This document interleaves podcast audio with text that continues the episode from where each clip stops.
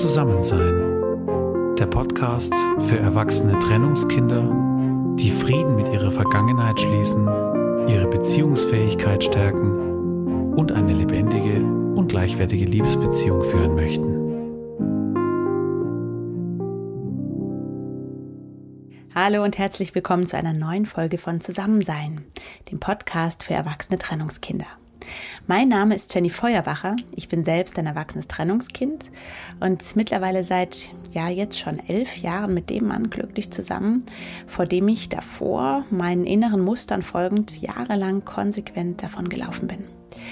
Meine Vision ist es, erwachsene Trennungskinder, die in ihrer eigenen Geschichte keine ermutigenden Beziehungsvorbilder hatten, auf ihrem Weg hin zu einer lebendigen und dauerhaften Liebesbeziehung auf Augenhöhe zu ermutigen, zu begleiten und zu inspirieren. Unter erwachsenen Trennungskindern insgesamt verstehe ich erwachsene Männer, erwachsene Frauen, deren Eltern sich in ihrer Kindheit äußerlich oder auch vielleicht in Anführungsstrichen nur innerlich getrennt haben. In dieser Folge habe ich die wunderbare Nadine Völker zu Gast die Expertin für Bindungsangst ist und ihre wertvollen Erfahrungen zu diesem Thema mit uns teilt. Nadine hat eine spannende Doppelperspektive und sie verfügt wirklich über einen ganzheitlichen Blick auf dieses ganze Thema der Bindungsstörungen. Einerseits ist sie selbst ein erwachsenes Trennungskind. Andererseits arbeitet sie als Therapeutin in der Kinder- und Jugendpsychiatrie und begleitet Paare als Coach in ihrer Beziehung. In unserem Interview erzählt Nadine sehr, sehr offen ihre eigene Geschichte, in der sich ihre Eltern als Paar getrennt hatten, als sie sieben Jahre alt war, aber noch bis zu ihrem 16. Lebensjahr getrennt weiter in der gleichen Wohnung lebten und eben in diesen neun Jahren dazwischen einen offenen Rosenkrieg in den eigenen vier Wänden geführt haben.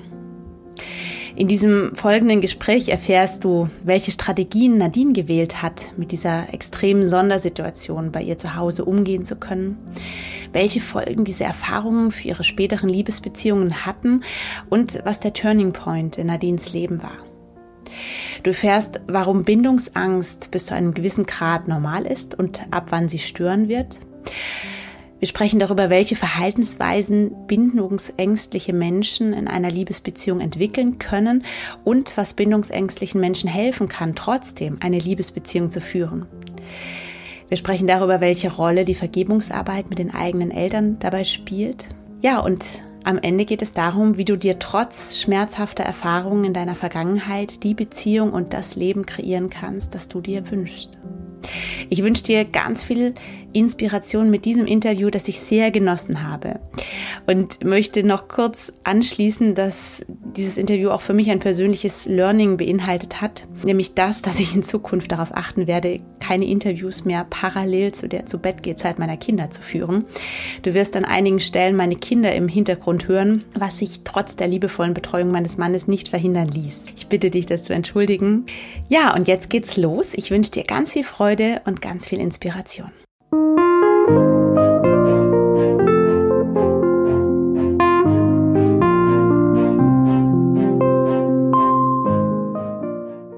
Ich freue mich ganz arg auf meine Gesprächspartnerin heute im Interview.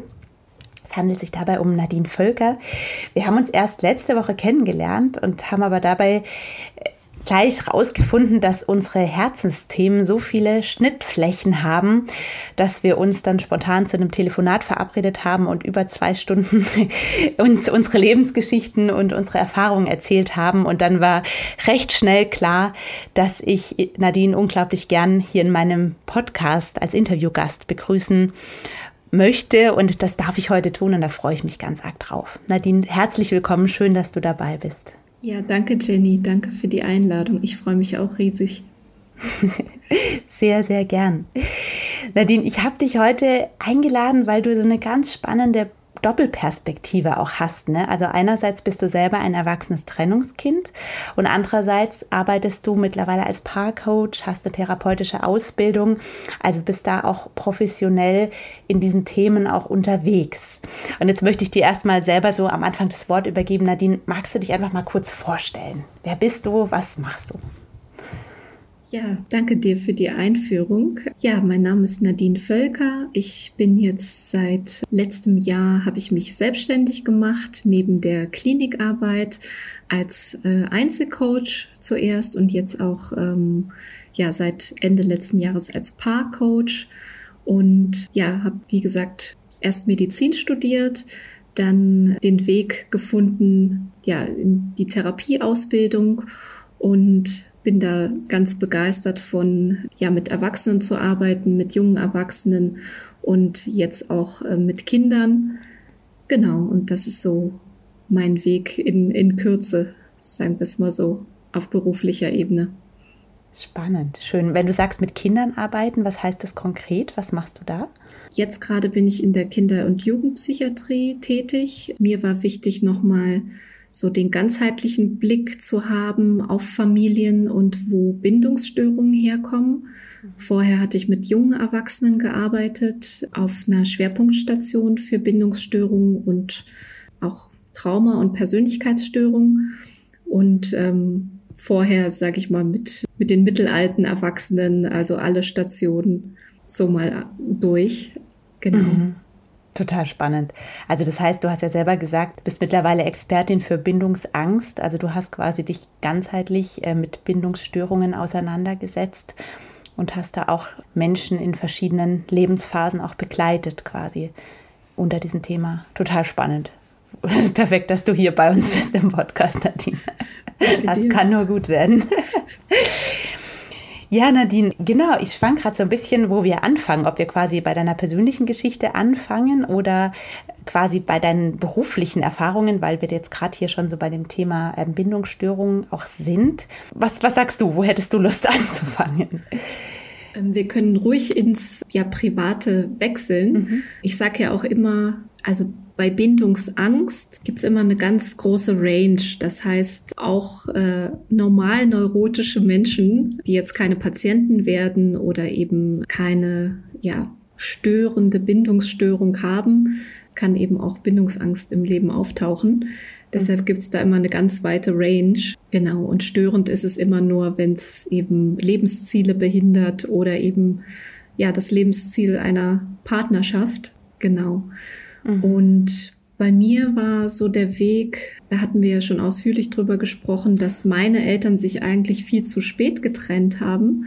Mhm. Das heißt, die waren, ja, ich sage mal, also so glückliche Phasen habe ich als ganz junges Kind mit, mitbekommen und dann eigentlich, ja, ich sag mal so, wo ich sieben Jahre alt war, ähm, waren die eigentlich schon getrennt mhm. und haben dann aber noch ganz lange, nämlich bis ich äh, 16 war, haben die noch zusammen gewohnt und mhm. halt mit meinem Bruder zusammen auch. Ja, und da habe ich ja schon erzählt, gab es halt alles so doppelt äh, und äh, mhm. waren halt wie zwei Haushalte in einem. Und ja, das war ganz schwierig eigentlich damit umzugehen.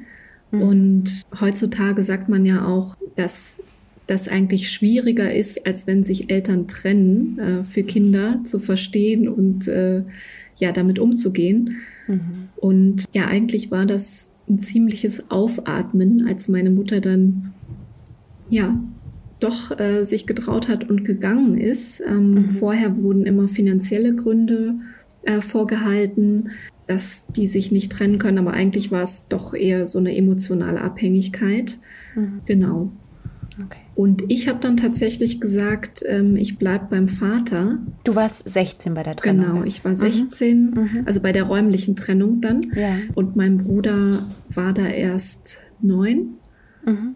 Und er ist mit der Mutter mitgegangen und ich bin beim Vater geblieben. War ein absolutes Papa-Kind. Und mhm. ja, das war dann ganz, ganz schwierig vom Bruder getrennt zu sein. Mhm. Genau, und das habe ich dann auch nur so zwei Jahre äh, sage ich mal, ausgehalten und bin dann mhm. hinterhergegangen und hatte dann ganz schlechtes Gewissen, meinen Vater alleine zu lassen, sozusagen. Mhm. Ja. Mhm. Genau. Okay. Du hattest mir deine Geschichte sehr ausführlich erzählt, gell? Und das ist mir wirklich auch nachgegangen, weil ich das tatsächlich in der Form auch noch nie gehört hatte. Also, dass es bei euch diese Trennung so weit ging, dass ihr sogar, also vor der äußeren Trennung quasi diese inneren Trennung, dass ihr sogar zwei Toaster und alles Mögliche doppelt hattet und du, du hattest gesagt, du wusstest gar nicht, was eigentlich, was du benutzen darfst oder wo dein Platz ist oder genau. Ähm, mhm. ja, also es waren so ganz streng getrennte Zimmer, äh, sage ich mal so. Also meine Mutter oder mein Vater, die haben halt dann nicht mehr zusammen äh, ein Wohnzimmer gehabt und ein Schlafzimmer, sondern jeder eben sein Zimmer. Mhm. Ähm, und wir hatten dann halt unser Kinderzimmer. Genau. Und ja, so diese Gemeinschaftsräume, da haben die immer versucht, sich aus dem Weg zu gehen. Und es gab dann eben auch getrennte Fächer im Kühlschrank. Und dann war es immer so, naja, hm, darf ich jetzt äh, aus jedem Fach was nehmen und wann ja und ähm, wann wird gedacht, äh, muss ich jetzt jedes Mal fragen? Und ähm, mhm. ja, das war schon sehr, sehr schwierig, äh, mhm. sich da zu positionieren, sage ich mal auch. Mhm. mhm. Du hattest ja gesprochen, dass dieser, du hattest es, glaube ich, Rosenkrieg sogar genannt, gell, dass der quasi innerhalb der eigenen vier Wände stattfand. Genau, das hat, also, hat mich sehr berührt, ja. Also das ist schon eine ja, sehr bewegende Geschichte, die du da auch hast. Genau, also es wie gesagt, währenddessen fühlt es sich ja normal an. Nur jetzt so im Rückblick, wo ich das natürlich auch so vergleichen kann und dann eben über so lange Zeit, ähm, mhm. so einen langen Zeitraum, was ich da sozusagen gelernt habe über Beziehungen. Das war quasi von sieben bis 16, also so ein langer Zeitraum dann auch, oder? Genau, ungefähr. Wahnsinn. Ja. Mhm. Genau, dass ich sozusagen gesehen habe, oh, Beziehungen sind ja anstrengend. Ähm, mhm. Es wurde dann auch nicht mehr direkt kommuniziert, sondern über uns Kinder. Ja, sag mhm. mal Mama das und das und sag mal ihm das und das, obwohl die halt in einer Wohnung gewohnt haben. Mhm. Ja, und dass das schnell eskalieren kann. Das war jetzt nicht so körperlich, aber verbal war das eben sehr ja so eigentlich, wie es nicht sein sollte. Also es war keine Trennung im Guten und dann eben noch räumlich so eng zu bleiben, das ist schon wirklich eine Sondersituation. Mhm. Ja, also ich denke auch, das ist ja sehr besonders und vor allem für euch als Kinder unglaublich herausfordernd auch gewesen letztlich. Mhm. Und als quasi die Trennung dann auch äußerlich vollzogen wurde, wie du es geschildert hast, war es ja dann eigentlich eine doppelte Trennung. Also sowohl von, du bist beim Papa geblieben, also von deiner Mutter, als auch von deinem Bruder, zu dem du eine recht enge Beziehung auch hattest, oder? Genau, also mhm. ähm, sie hatte das dann auch heimlich geplant mhm. und ja, hat sozusagen uns vor vollendete Tatsachen gestellt und dann habe ich gesagt, ja, aber ich komme ich komm nicht mit. Okay. So, und mhm. ich ähm, bleib hier beim Vater und halte sozusagen hier auch die Stellung. So war, mhm. so war mein Denken. Mhm. Und das heißt, dann kam quasi diese Trennung in eurem Leben. Du bist beim Vater geblieben. Und äh, wie hast du das dann erlebt? Das war sehr schwierig, weil jetzt mhm. dachte ich, oh, okay, jetzt haben wir halt unsere WG mhm. sozusagen und jetzt äh, hört äh, ja, gibt es ja keinen Grund mehr zu streiten und so weiter. Ähm, mhm. Aber eigentlich war es dann doch so, dass ja dieses Vakuum da war und ja, er so daran gewohnt war, sozusagen äh, Streit zu suchen, mhm. dass, dass er eigentlich einfach so weitergemacht hat. Genau. Und Deshalb war das für mich immer mehr so, dass ich äh, versucht habe, gar nicht zu Hause zu sein und dann eben auch äh, angefangen habe, mich meiner Mutter mehr anzunähern, also da dann übernachtet habe und übers Wochenende da war und da eben ja das Verhältnis sich gebessert hatte. Mhm. Ich hatte dann auch eben meinen ersten Freund äh, schon äh, gehabt, wo ich so eine Ersatzfamilie auch hatte, wo die Eltern eben ja, glücklich zusammen waren über Jahrzehnte und ich mhm. gesehen habe, oh, äh, was ist denn hier los? Das sieht ja ganz mhm. anders aus. Mhm. Und genau, habe dann eben für mich entschieden mit 18, ich gehe noch mal zur Mutter und ähm, ich hätte ja auch die Entscheidung treffen können, äh, alleine zu wohnen, aber da wollte ich eben äh, meinen Bruder nicht alleine lassen. Der ja auch ein ganzes Stück jünger war als du, ne? Genau. genau. Wie lange warst du dann noch zu Hause? Ziemlich lange. Ähm, mhm. Also einige Jahre dann noch. Einige. Genau. Mhm. Mhm. Okay. Aber das heißt, du sagst selber so im Rückblick, hast du die Trennung als Erleichterung empfunden, weil es, also diese äußere Trennung der Eltern, weil sie im Endeffekt eigentlich eine Situation beendet hat, die ja für ein Kind wirklich, ich würde mal sagen, höchst verunsichernd auch ist. Ne? Also so mhm. dieses, wie du das so auch geschildert hast, ja. Kinder haben ja eh dann so einen Loyalitätskonflikt mhm. und das aber dann jeden Tag zu haben, äh, zwischen den Stühlen zu sitzen, ja, das ist äh, nicht einfach. Oder man sitzt dann halt irgendwann ähm, alleine auf dem eigenen Stuhl und mhm. zieht sich immer mehr zurück. Mhm. Ja. Und das hast du ja auch gesagt, ne? ich glaube, das ist auch so ein Muster, was viele betrifft, dieses, dieses, in diese Vermittlerrolle zu rutschen. Das passiert ja teilweise offen, manchmal auch sehr subtil. Bei dir war es recht offen, wie du es geschildert hast, dass genau. eure Eltern euch da auch eingefordert haben, oder? Oder dich eingefordert haben.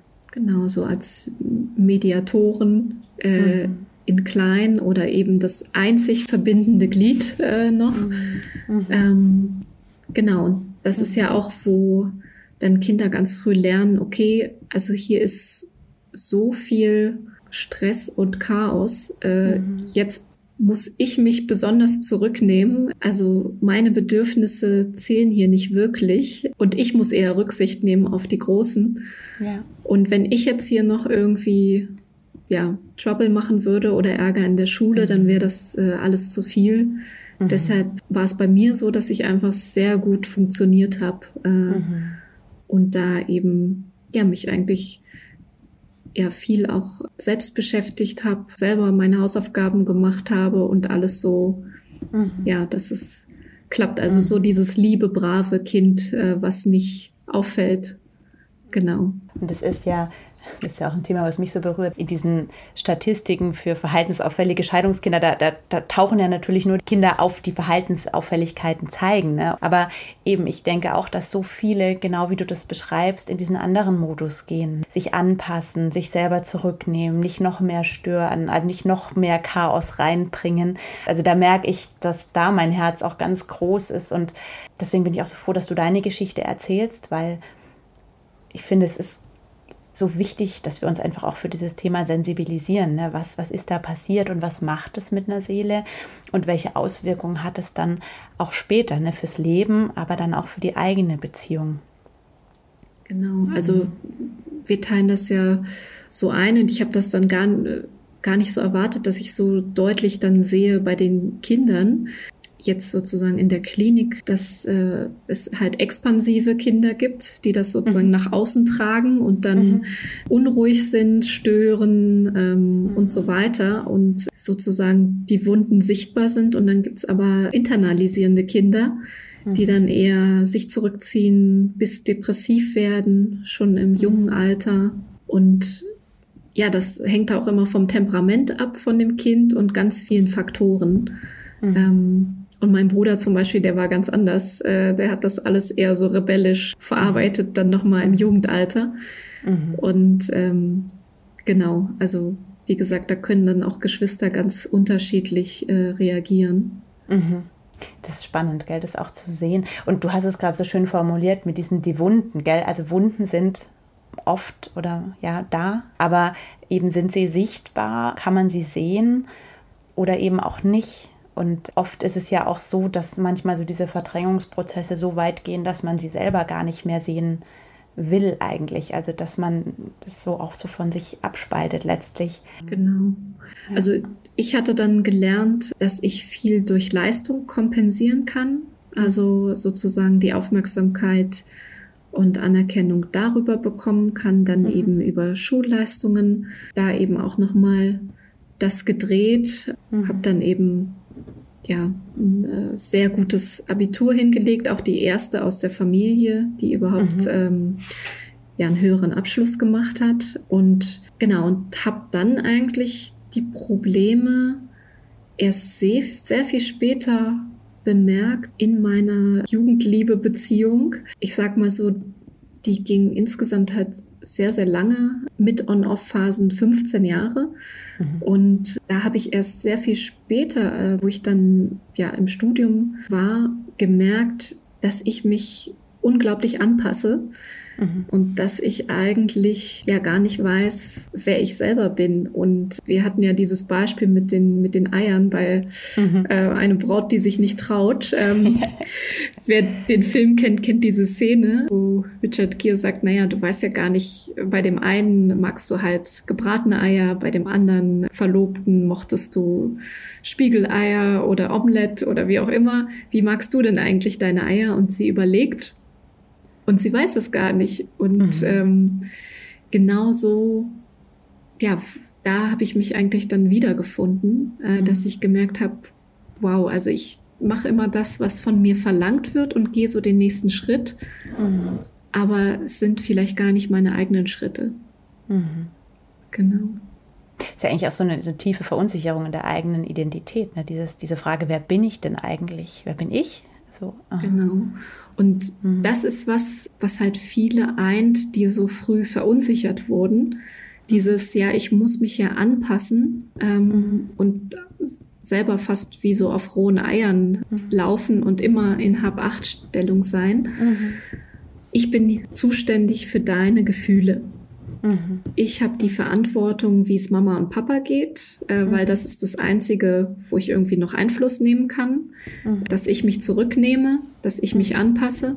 Aber eigentlich ist es halt wichtig, selber für sich immer die Bedürfnisse zu spüren. Und mhm. das gerät dann immer mehr in den Hintergrund. Und das ist dann auch, wo man sich leicht verliert und aufgibt für die mhm. Beziehung, dass es dem anderen gut geht. Und ähm, ja, dass man sich selber immer weniger spürt und was man eigentlich selber möchte. Mhm. Ja, ich habe da gerade so zwei Gedanken dazu. Einerseits, wir gehen ja jetzt gerade so über in diese Beziehungsthematiken. Ich möchte es nochmal hochheben, auch so mit der Geschichte, auch mit den Eltern, ne? diese Thematik. Ähm, es geht jetzt nicht darum, die Eltern zu beschuldigen oder so, sondern es geht wirklich nur zu schauen, auch aus Kinderperspektive, was, was macht es mit einem Kind, einfach auch mit, mit so einer Geschichte letztlich auch. Also das ist mir einerseits nochmal wichtig hochzuheben, weil das natürlich auch dafür spricht, dass, dass auch Eltern selber einfach ihre Themen haben und ihre eigenen Wunden, die sie dann auch sehr häufig unbewusst wieder weitergeben an ihre Kinder, obwohl sie eigentlich ja das Beste für ihr Kind wollen. Ne? Also das ist mir immer sehr wichtig, auch da so das nochmal hochzuheben. Genau, und der andere Punkt, der ist mir jetzt gerade entwischt. Was wollte ich sagen? Ähm, Dann kann ich da ja vielleicht nochmal anschließen. Ja, genau, mal, genau. Und zwar, und, und zwar ist mir in meiner Arbeit und was so bei mir eben auch ein Turning Point war, war eben die Elternvergebung. Also die Vergebungsarbeit. Kein Klient kommt bei mir irgendwie davon, ohne dass wir da reingegangen sind. Und auch die, die sich mit Händen und Füßen gewehrt haben und gesagt haben, ich habe nichts zu vergeben und wirklich ja wirklich äh, schlimme Traumatisierungen ähm, erlitten haben.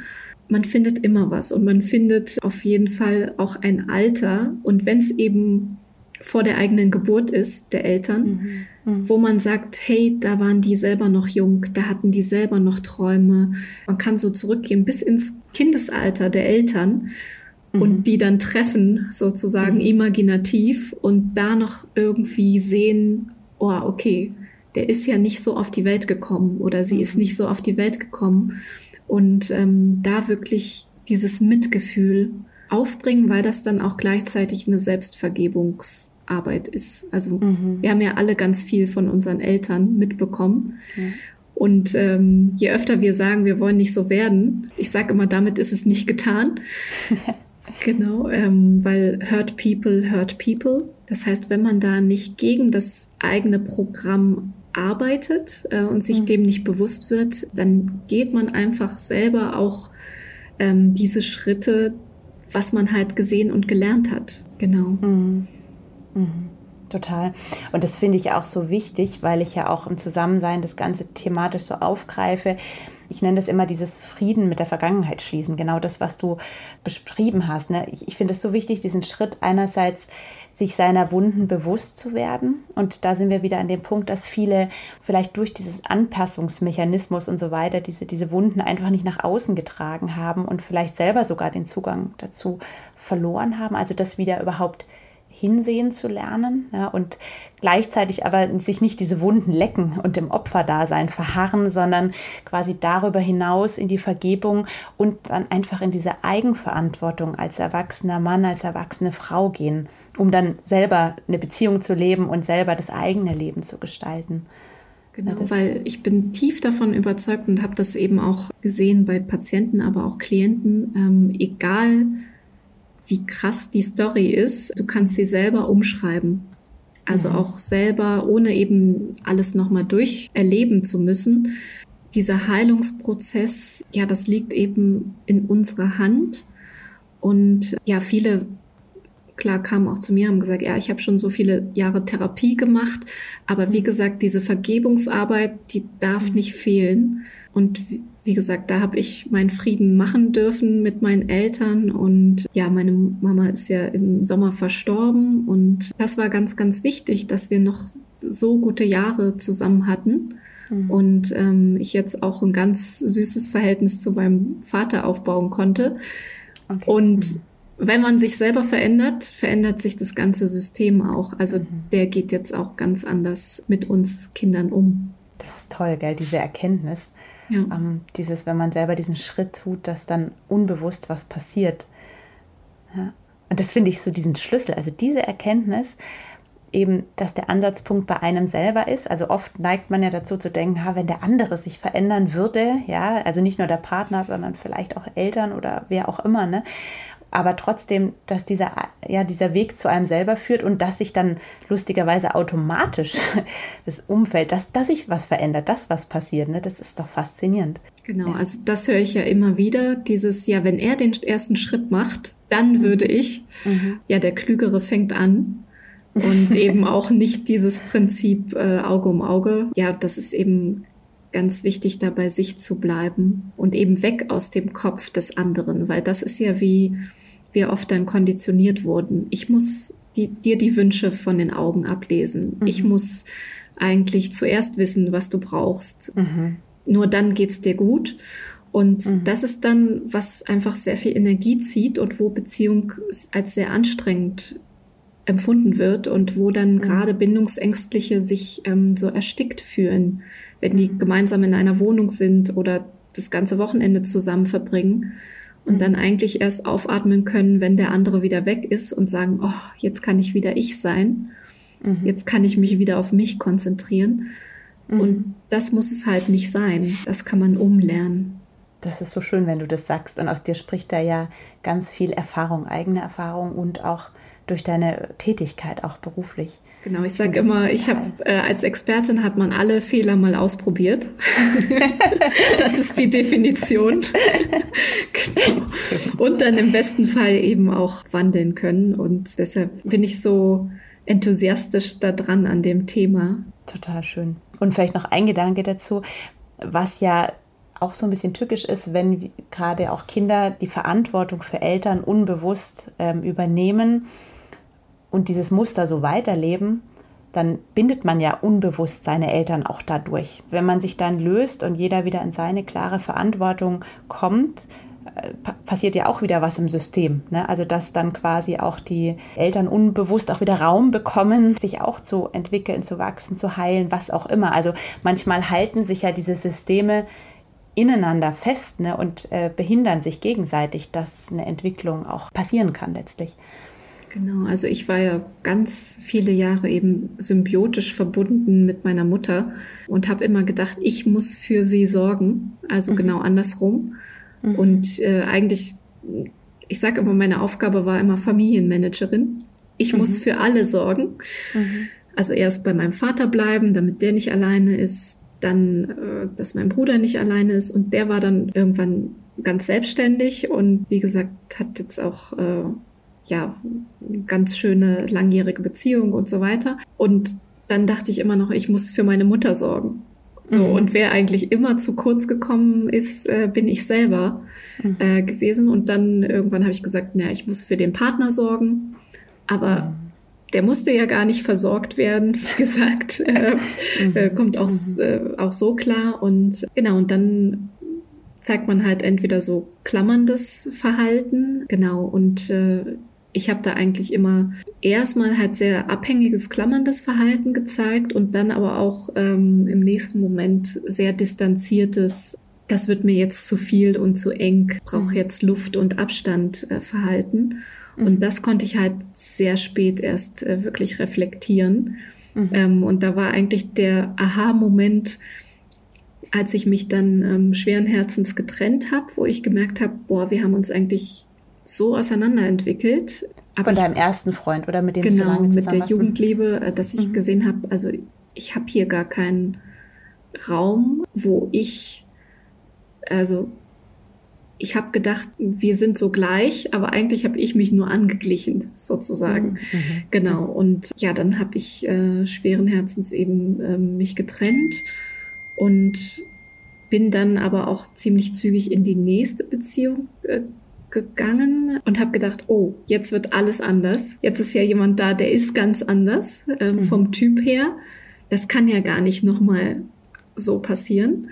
Mhm. Genau, und ja, habe dann alle Phasen so mitgenommen, die so typisch sind, dieses rauschhafte Verliebtsein, ähm, sich so eine richtig schöne Illusion aufbauen.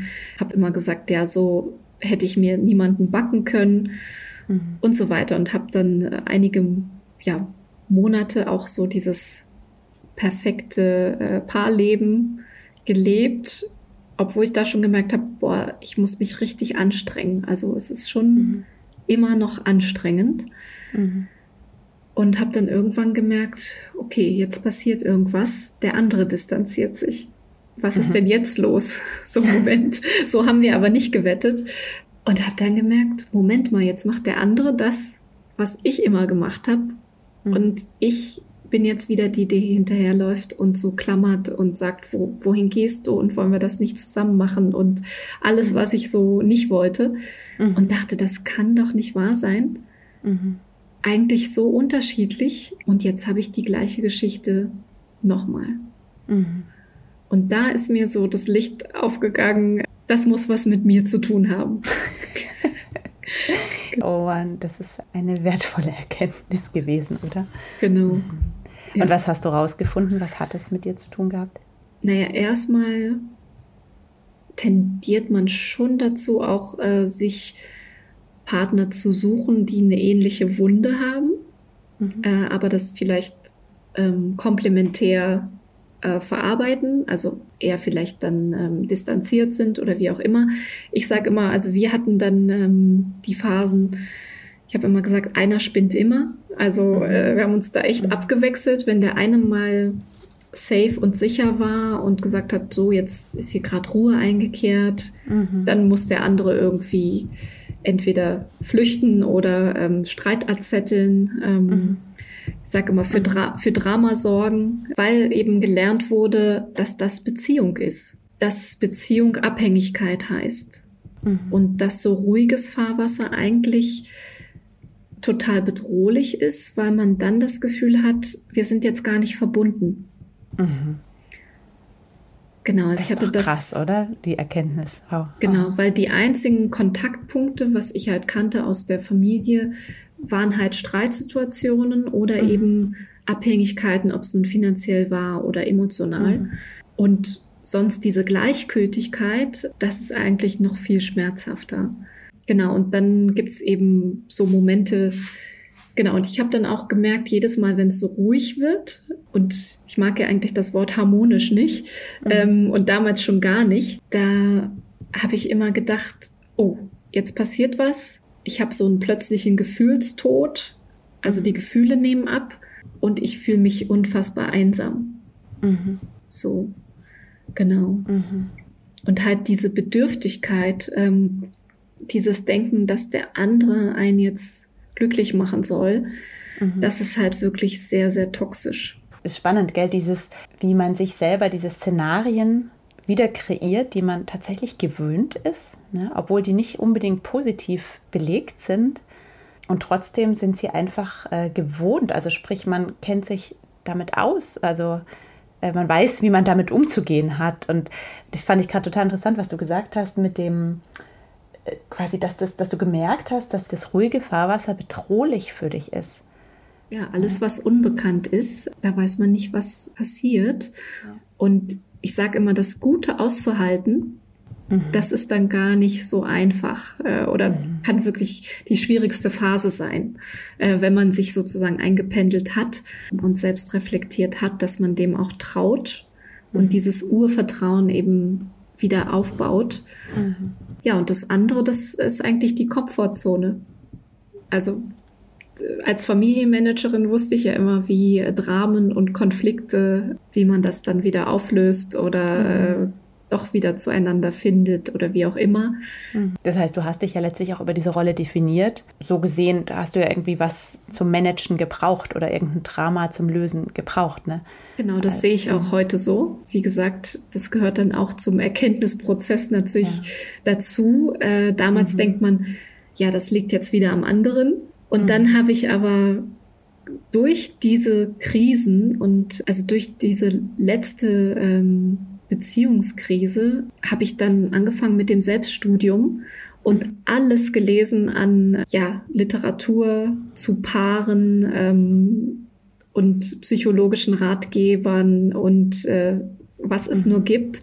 Mhm. Und ähm, das ist ja ganz witzig, da haben wir ein gemeinsames Buch, was wir, was sozusagen für uns auch nochmal so ein Turning Point war. Und zwar ist das von Eva Maria Zurhorst, äh, Liebe dich selbst und es ist egal, wen du heiratest. Mhm. Und ich hatte damals diesen Buchtitel nur gesehen und dachte, was ist denn das? Hm. Irgendwie, und das habe ich bei ganz vielen Büchern oder Textstellen, irgendwie spricht das was in mir an, was ich schon ganz lange weiß mhm. und so als innere Wahrheit in mir trage, mhm. aber nicht zu fassen kriege. Mhm. Und dann habe ich angefangen zu lesen und ähm, habe gesagt, ja, genau das ist es. Mhm. Also dieses, wenn ich jetzt nochmal den Partner wechsle, dann mhm. werde ich wieder das Gleiche durchmachen, solange ich mich nicht ändere. Mhm. Solange ich meine Sicht auf die Welt und ähm, die Dinge und mein Verhalten äh, meine Gefühle nicht verändere, mhm. ist es sozusagen das kleine Einmaleins, dass wir halt diese, diese Wiederholungsschleifen machen müssen. Ja. Und dass man es eben dann doch lieber bei dem Partner erstmal versucht. Genau. Und da kann ich eben sagen, abschließend, da habe ich ganz viel versucht ähm, und eben auch schon so die ersten Tools alle ausprobiert. Und wir saßen dann auch bei der Paartherapie und so weiter, was nicht so gut lief. Also ich weiß jetzt auch alles, wie ich nicht mit den Paaren arbeiten möchte, mhm. weil man muss sich schon mit dem Thema auskennen. Also das mhm. ist ähm, anders als jetzt bei einer, sage ich mal, normalen Paardynamik. Genau, also dieses On-Off oder dieses Gefühls hin und her. Wenn der eine mauert, klammert der andere und es kann wieder wechseln und so weiter. Da muss oder dieses ganz, ganz ungute Gefühl, ähm, wenn es gerade gut läuft, dass man dann nicht nach dem Bauchgefühl handelt. Also ja. es, ich mhm. unterteile das immer in gutes oder bringt mich mein Bauchgefühl wirklich dahin, wo ich hin will. Mhm. Ähm, ja. Weil das kann eben auch falscher Alarm sein. Genau, ja. solche Sachen. Das war ein entscheidender Punkt in meinem Beziehungsleben, dass ich irgendwann gemerkt habe, okay, irgendwie dein Bauchgefühl äh, bringt dich nicht dahin, wo du eigentlich hin willst. Ja, genau. das ist schön, dass du sagst. Also für mich war es echt eine erschreckende Erkenntnis, weil es mich ziemlich ausgehebelt hat, weil ich irgendwann das Gefühl hatte, krass, ähm, was ist denn jetzt eigentlich mein Kompass? Wonach orientiere ich mich? Ja, du nickst, also ja. das kennst du. Ja, und trotzdem war es die, die Erleuchtung schlechthin eigentlich so, ne? Genau, also der Verstand und das Wissen muss da korrigierend eingreifen. Ja. Und dann äh, gibt es ja noch als Instanz das Herz. Mhm. Und da kann man eben auch üben, ja, da das zu befragen, wirklich das Körpergefühl zu befragen. Und ich habe mhm. da eben so eine Technik entwickelt, das nenne ich Kegeln, wo ich mhm. übers Körpergefühl die Emotionen, wo das dann im Körper zu spüren ist, was dann oft Angst ist, also mhm. nicht äh, Liebe, sondern Angst, dass man das so detektivisch immer besser rausfindet und immer mehr weiß, ah, das ist dieses Gefühl, das kenne ich doch. Und das äh, ist anders als äh, das andere und so weiter. Mhm. Und dass man Experte mhm. halt für sich selber wird. Ähm, mhm. Genau. Spannend. Also sich selber auch kennenlernt und ausdifferenzieren lernt. Ne? Was ist jetzt Kopf, was ist Herz, was ist dieses Bauchgefühl, das ist ja, ist ja immer so ein bisschen Definitionssache, aber also ich habe halt einfach gemerkt, da diese unterbewussten Muster, die, die einem dann immer in so eine bestimmte Richtung ziehen, wo man eigentlich vom Kopf her gar nicht hin will. Ne? Und was ich so spannend auch bei diesem Prozess finde, ist, dass man ja oft dazu neigt, das Gefühl so als Maßstab zu nehmen. Und genau das ist halt in diesen Beziehungen, wie du sie erlebt hast und wie ich sie auch kenne und in diesen Mustern, ist es halt fatal, weil das Gefühl einem nicht dahin führt, wo man hin will, oder? Wie würdest du das sagen? Also du hast es komplett auf den Punkt gebracht und das ist ja auch, wo dann die Klienten total verzweifelt sind, mhm. weil sie so und so viele Runden immer nach dem Gefühl ähm, mhm. gegangen sind, sowohl bei dem krassen Verliebtheitsgefühl mhm. ähm, gesagt haben, boah, jetzt endlich, er ist mhm. es oder sie ist mhm. es, und dann aber auch was typisches, so schnelle Kontaktabbrüche. Ich kann jetzt nicht mehr, ich muss jetzt den Kontakt abbrechen mhm. und es mhm. dann aber doch bereuen mhm. und sagen, ja, ich konnte, aber es war irgendwie wie so eine innere Stimme, ich konnte nicht anders. Mhm. So, das äh, häuft sich immer wieder, diese Beschreibung. Dann sage ich, mm, ja, ähm, du hast gedacht, du kannst nicht anders, aber im Endeffekt ist doch der Verstand immer die höchste Instanz und wir sind nicht unsere Gefühle, sondern wir können unsere Gefühle auch steuern ähm, mhm. und einordnen. Und Psychologie ist halt eine super logische Wissenschaft auch. Mhm. Und wenn man eben weiß, okay, ich vergleiche das immer mit einem Musikinstrument, ähm, meine Seiten sind immer ein bisschen zu hoch gestimmt. Mhm. Das heißt, mein Musikstück ist, spielt immer ein bisschen zu hoch oder die Tonspur wäre immer ein bisschen zu schnell. Dann weiß ich, in welche Richtung ich korrigieren muss. Mhm. Das heißt, ich trenne mich immer ein bisschen zu schnell oder ich äh, stürze mich zu sehr rein oder ich bin eher die, die klammert. Das mhm. heißt, ich muss eigentlich eher da Luft geben.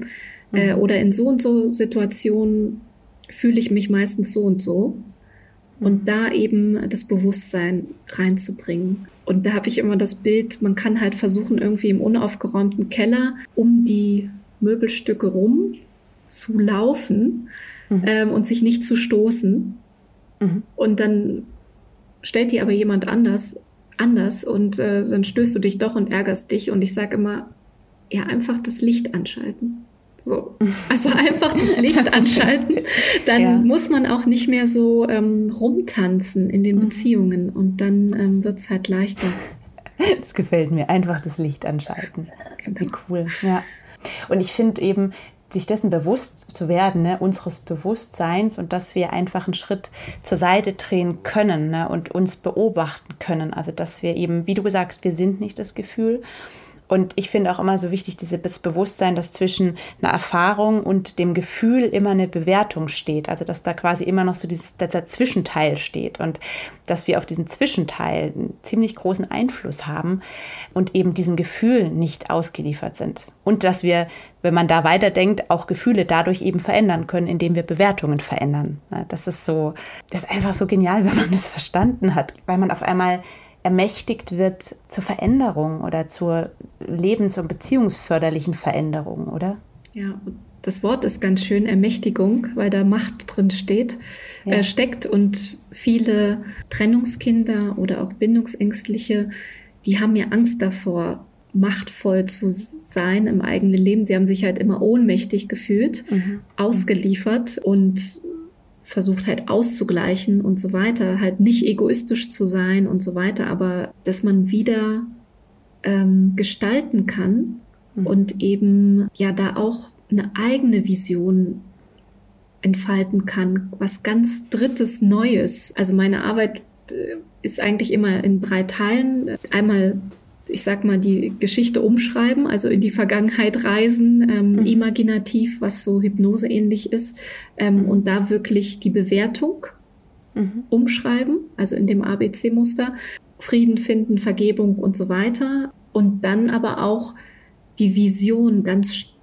doll stärken. Also es ist immer die mhm. erste Stunde eigentlich schon mein äh, erstes Erstgespräch wo wollen wir denn hin? Was ist denn die mhm. Transformation, wo du hin willst? Und das Bild muss so stark sein mhm. und so ähm, inspirierend, ja, dass das ähm, alle Sinne anspricht und oft was ganz Neues ist. Und ich frage dann auch ganz oft Paare, habt ihr denn Vorbilder? die ihr gut findet oder irgendwie so, da kommt meistens ein Nein. So, mhm. das heißt, wir müssen was ganz Neues, Drittes erträumen, weil sonst werden, also wenn man dem Gehirn nicht was Neues gibt, wo es hin soll, dann wird es immer wieder die alten Muster äh, abspulen. Und deshalb ist so wichtig, sich da immer mit zu verbinden. Wo wollen wir hin? Und ein Teil ist zum Beispiel, äh, dass ich mit den Paaren eine Beziehungsvision erstelle. Mhm. Und ähm, das machen die wenigsten, glaube ich. Also viele mhm. haben es für den Beruf, für ihren Erfolg und sonstiges, aber nicht für ihre Beziehung. Mhm. Und es ist so wertvoll, weil das genau dieses ist. Ich sage da manchmal, das ist so seltsam, ne? man, man, hat so dieses Bild der Hafen der Ehe, man läuft da ein, also jetzt muss nicht unbedingt Ehe sein, aber daran macht man so oft fest, ne? Und dann, ja, und dann geht der Vorhang runter und Happy End, ja, und dann? Wie, also, und dann geht es ja eigentlich erst los, ne? Und das ist so eine, ja, fast schon Naivität, wie man damit teilweise umgeht, auch in unserer Gesellschaft. Und dass es einfach so wichtig ist, ein Ziel miteinander zu entwickeln. Wie schön ist das? Also, dass du das auch so in deiner Arbeit lebst und mit einbindest ja einfach aus der eigenen Erfahrung sozusagen. Ähm, was, was hätte denn gefehlt oder was war denn gar nicht da? Und so eine Vision, ähm, die muss ja dann auch nicht gleich bleiben oder sollte auch nie gleich bleiben, mhm. sondern äh, darf dann mitwachsen. Ähm, und ich finde es ganz schön, wenn das halt äh, zum Beispiel jährlich erneuert wird äh, mhm. und man dann wieder Sachen rausschmeißt oder dazu nimmt oder wie auch immer und überhaupt erstmal in diesen, in diesen engen Dialog geht. Wie stellen wir uns das vor und ist das überhaupt deckungsgleich? Da fängt es ja mhm. schon an. Ja. Und äh, ja, wenn das Schiff Titanic heißt, dann äh, ist es auch mit dem Hafen nicht getan. Äh, sagen wir es mal so. Mhm. Ähm, und deshalb ist ja auch meine Vision eigentlich alle Paare sollten vor der Heirat eigentlich mal so ein, so ein äh, Coaching durchlaufen. Wie gesagt, muss jetzt nicht bei mir sein, weil dann hätte ich zu viel zu tun. aber ähm, genau, aber sonst so einfach diese Vorbereitung und das ja. wird halt nicht in der Schule gelehrt. Wie geht dann mhm. Beziehung? Ähm, wie mhm. geht Kommunikation? Wir haben da immer nur dieses Watzlawick, äh, ja, mhm. wie auch immer, Appellohr und so weiter. Aber ähm, das zu üben und ja wirklich anzuwenden. Das passiert ja dann erst in der Paararbeit, wenn eigentlich, wenn es schon kriselt. Und das ist total ja. schade. Da bin ich total bei dir. Also, dass dieses, das müsste eigentlich wie so eine Grundausbildung gegeben werden, ja. Und mir kam auch gerade der Gedanke, ja, dass es vielleicht auch, mir fällt jetzt der Begriff gesellschaftliche Verantwortung ist, also dass, dass wir diese Aufklärung da auch reintragen, dass man das eben nicht nur den Familien überlässt, ne? weil einfach, das zeigen ja unsere Geschichten auch. Entschuldigung, gerade braucht mein, meine Kinder an die Tür. Das zeigen ja unsere Geschichten auch, dass es einfach nicht immer funktioniert. Und das kann man, wie gesagt, es geht jetzt auch nicht darum, das den Eltern vorzuwerfen, ne? aber es muss einfach noch zunehmend Möglichkeiten geben, da was zu lernen. Und auch, was du auch angesprochen hast, diese Beziehungsvorbilder, ja, das, das finde ich einen unglaublich kraftvollen Begriff und so wichtig. Und ja, wie du auch sagst, manchmal traurig, ne, dass man da vielleicht auf den ersten Blick gar nicht so viele sieht. Aber ich habe für mich zum Beispiel die Erfahrung gemacht, weil ich habe dann angefangen zu suchen. Und je mehr ich geguckt habe, desto mehr habe ich gefunden. Und das fand ich spannend. Also das war dann auch wie so ein Blickshiften und auf einmal zu merken, wow, krass, ne? Und wenn man dann mit denen spricht und einfach total logisch, ne, dass man einfach auch sich mit denen austauscht, die da schon da sind, wo man hin will und mit denen dann auch so guckt, okay, was, wie sind die da hingekommen? Also ich habe zum Beispiel auch Vorbilder, die ich halt noch nicht persönlich kenne. Mhm. Äh, wie gesagt, da gehören natürlich die Zuhorsts dazu, ja. ähm, aber auch äh, Steffi Stahl zum Beispiel. Mhm. Ähm, die ja jetzt auch relativ spät sozusagen ihren ruhigeren Hafen gefunden hat. Ähm, mhm. Auch ganz tolle ähm, Bücher eben zu Bindungsangst, da wirklich äh, die die Expertin schlechthin ist, ähm, mhm. obwohl sie eher für das ähm, eine Buch ähm, ja berühmt ist, ähm, das innere Kind will Heimat finden. Mhm.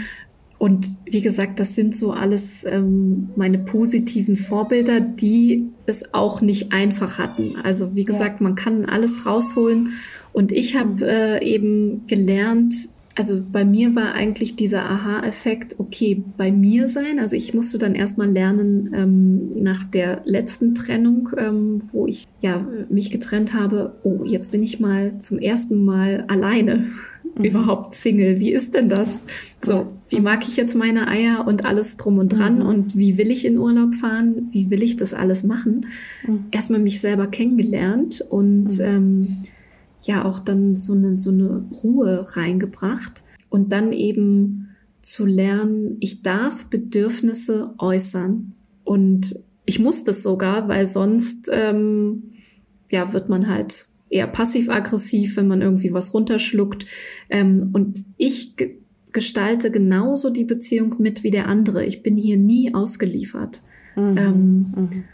Und ja, das sind äh, wirklich so diese Aha-Erlebnisse. Oh, Moment, der andere reagiert gar nicht wütend.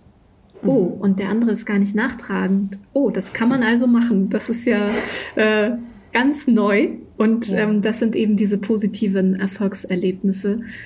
Und ich merke es immer bei den Paaren, die lernen sich dann auch noch mal jeweils ähm, mhm. neu kennen, mhm. wenn sie sich wirklich auf die Beziehung einlassen. Und manche mhm. sind Jahre zusammen und haben sich eigentlich noch nie auf die Beziehung wirklich eingelassen.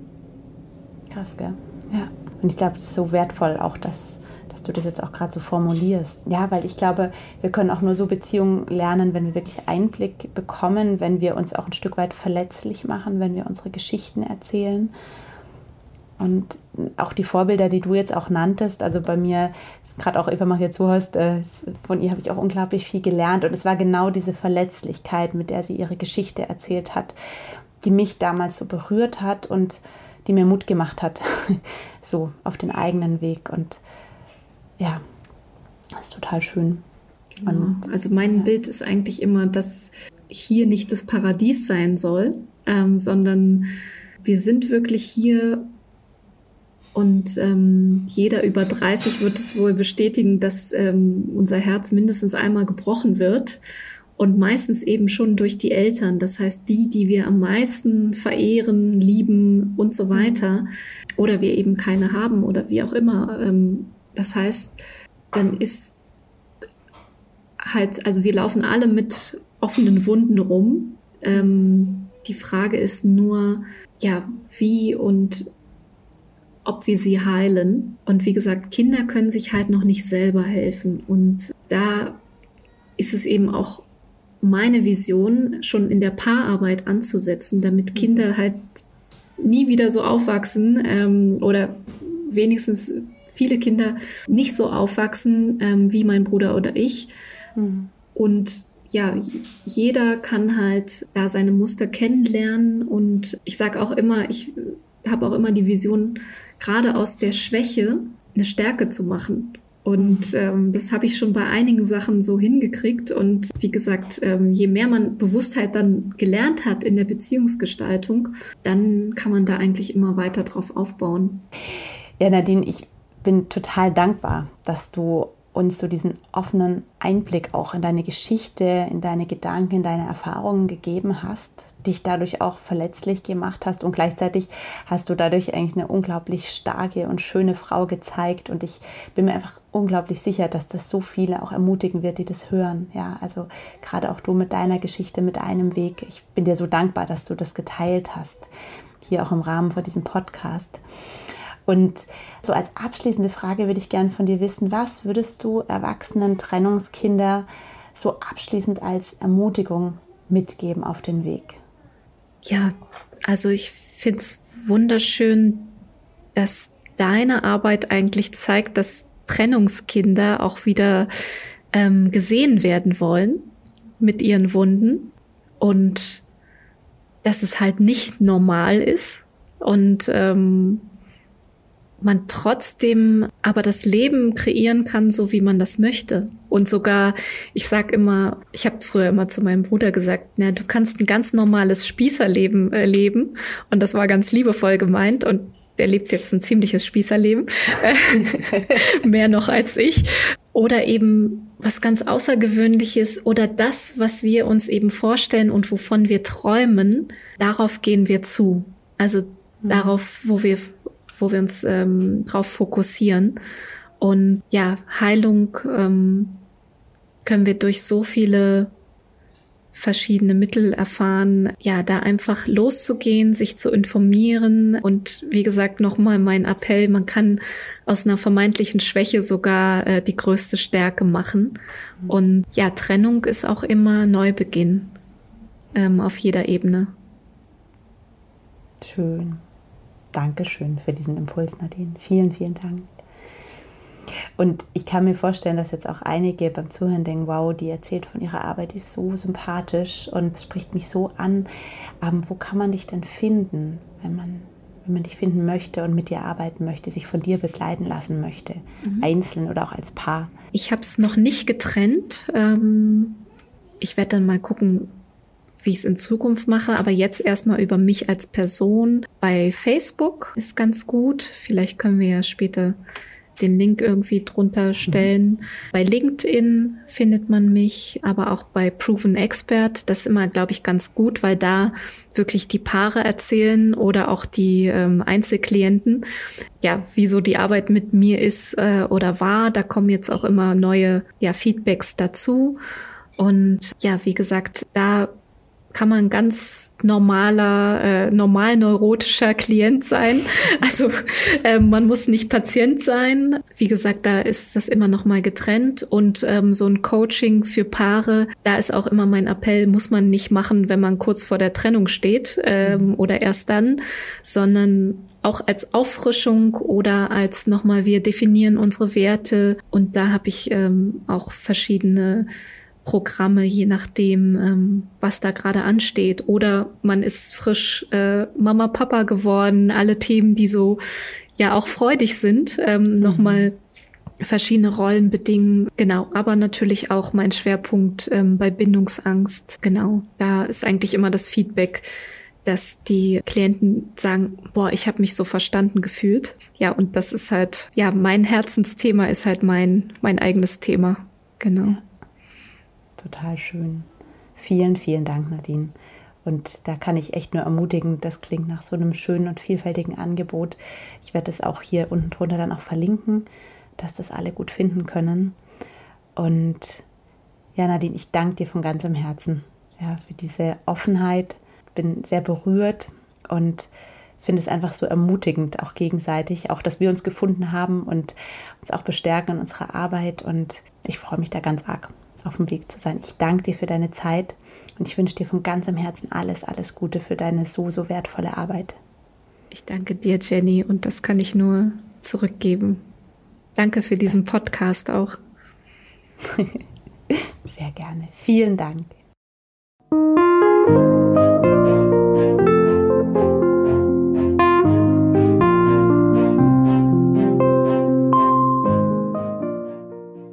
Ich hoffe sehr, dass dir dieses Interview gefallen hat, dass du für dich Impulse, Inspiration und vor allem auch Ermutigung für deinen eigenen Weg herausziehen konntest. Ich bin sehr, sehr dankbar, dass Nadine ja ihre Erfahrungen so offen mit uns geteilt hat.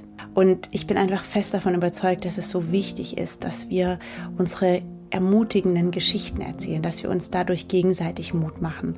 Weil was macht mehr Mut als Menschen, die Schwierigkeiten schon überwunden haben und die davon erzählen und berichten, wie es ihnen gelungen ist. Ja, wenn dir diese Podcast-Folge gefallen hat, dann freue ich mich natürlich riesig, wenn du sie likest, wenn du sie weiterempfiehlst, wenn du sie teilst. Gerade auch dann, wenn du Menschen in deinem Umfeld hast, wo du denkst, ah, die könnten auch das Thema mit den Bindungsängsten in sich tragen, dann trau dich einfach diese Folge weiter zu empfehlen. Ich danke dir jetzt schon mal von ganzem Herzen dafür. Ich freue mich sehr, dass wir zusammen mit Zusammensein auf dem Weg sind. Ja, im Moment steht bei mir im Fokus mein Buch, an dem ich gerade mit großer Freude, großer Liebe schreibe, das ich bald abgeschlossen habe. Und ich freue mich schon so sehr darauf, wenn es den Weg zu dir, den Weg in die Welt hinaus findet und darüber, was daraus alles entstehen wird. Ich habe in dieser Woche meinen Jahresplan fertiggestellt für dieses Jahr. Er ist sehr voll und er ist voller Neuigkeiten und kreativen Ideen und es ist für mich herausfordernd, wirklich zu fühlen, was wann dran ist. Und ich freue mich aber jetzt schon unglaublich über das, was da entstehen wird und werde dich da natürlich auch darüber informieren, gerade auch über meinen Newsletter. aber auch über Instagram und da lade ich dich von Herzen dazu ein, mir auch dort zu folgen. Du findest mich unter Zusammensein. Mein Newsletter kannst du sehr gern über meine Homepage abonnieren, www.zusammen-sein.com. Ja, und jetzt wünsche ich dir ein wunderschönes Wochenende, einen kraftvollen Tag. Ich sende dir einen ganz lieben Gruß vom Bodensee und ich freue mich jetzt schon auf nächste Woche, wenn es weitergeht mit der nächsten Podcast-Folge. Einen ganz lieben Gruß, deine Jenny.